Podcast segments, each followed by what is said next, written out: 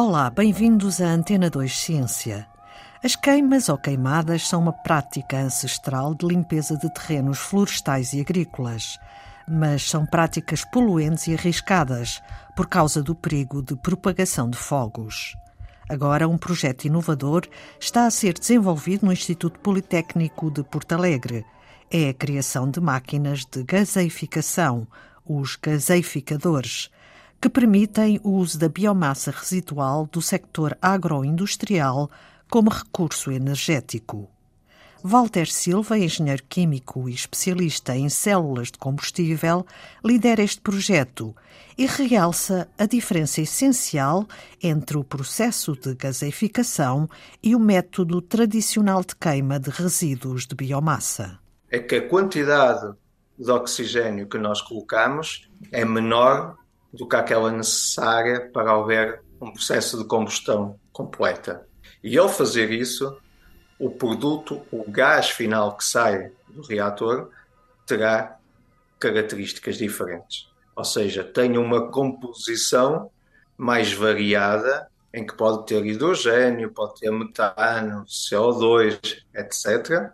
E pelo fato dela ser mais variada, nós podemos utilizá-la de formas diferentes ou seja, podemos utilizá-la para aquecimento, para alimentar uma turbina, por exemplo, para produzir eletricidade, ou podemos ainda transformá-lo em substâncias líquidas com conteúdo energético, como, por exemplo, o metanol.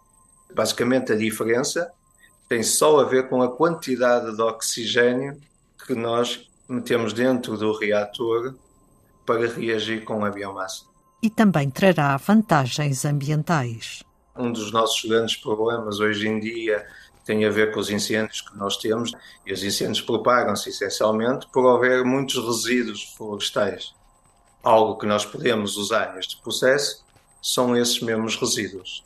Além de impedir ou de ajudar, pelo menos, a, a prevenir a propagação de incêndios através desses resíduos, e lhe conseguimos atribuir um determinado valor económico ao utilizá-lo nestes processos também é muito mais amigo do ambiente do que o processo de combustão. Ou seja, nós temos muito menos emissões de gases que são, têm um efeito nocivo para a atmosfera. Walter Silva dá-nos agora uma imagem de como funcionarão estes gasificadores. Nós pegamos em resíduos agroindustriais, por exemplo, restos de pinheiros, etc., ou então resíduos da indústria, por exemplo, da madeira. Esses resíduos têm que ser pré-tratados de forma a podermos uniformizá-los, seja em termos de granometria, seja em termos também da umidade que eles apresentam, eles devem ser secos. Porquê? De forma a podermos alimentar ao reator e não termos problemas em termos operacionais. Por exemplo, e acho que é bem conhecido das pessoas, nós podemos comprar pellets no supermercado. Um dos processos de pré-tratamento da biomassa é exatamente isso: é transformar em pellets de forma a que nós depois possamos fazer este processo térmico. Até aqui, a preparação da biomassa, tanto a gasificação como a combustão são exatamente iguais. A diferença surge quando nós vamos alimentar essa biomassa dentro de um reator. E por reator entendemos uma espécie de um contentor onde entra biomassa, onde entra oxigênio, onde é sujeito a um aumento de temperatura, geralmente nestes processos há cerca de 600, 700 graus, por volta disso. As experiências com protótipos de gasificadores decorrem nos laboratórios do Instituto Politécnico de Porto Alegre e na Universidade de Aveiro. E a ideia aqui é verificar se realmente, em termos económicos, o processo tem pernas para andar ou não.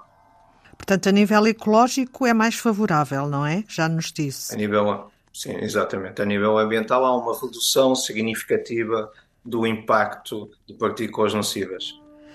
Mas a nível económico ainda é preciso fazer esse, esse estudo.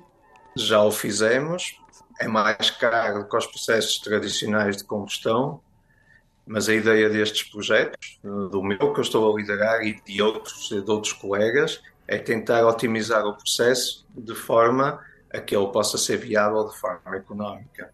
Os resultados deste projeto podem ser muito úteis para o desenvolvimento de centrais a funcionar com gasificação com uma tecnologia base, em vez da tradicional combustão. Ou seja, todos os resultados deste projeto podem depois ser aplicados posteriormente para o desenvolvimento desse tipo de unidades. Se tudo correr bem, quando é que isto pode ser posto em prática realmente?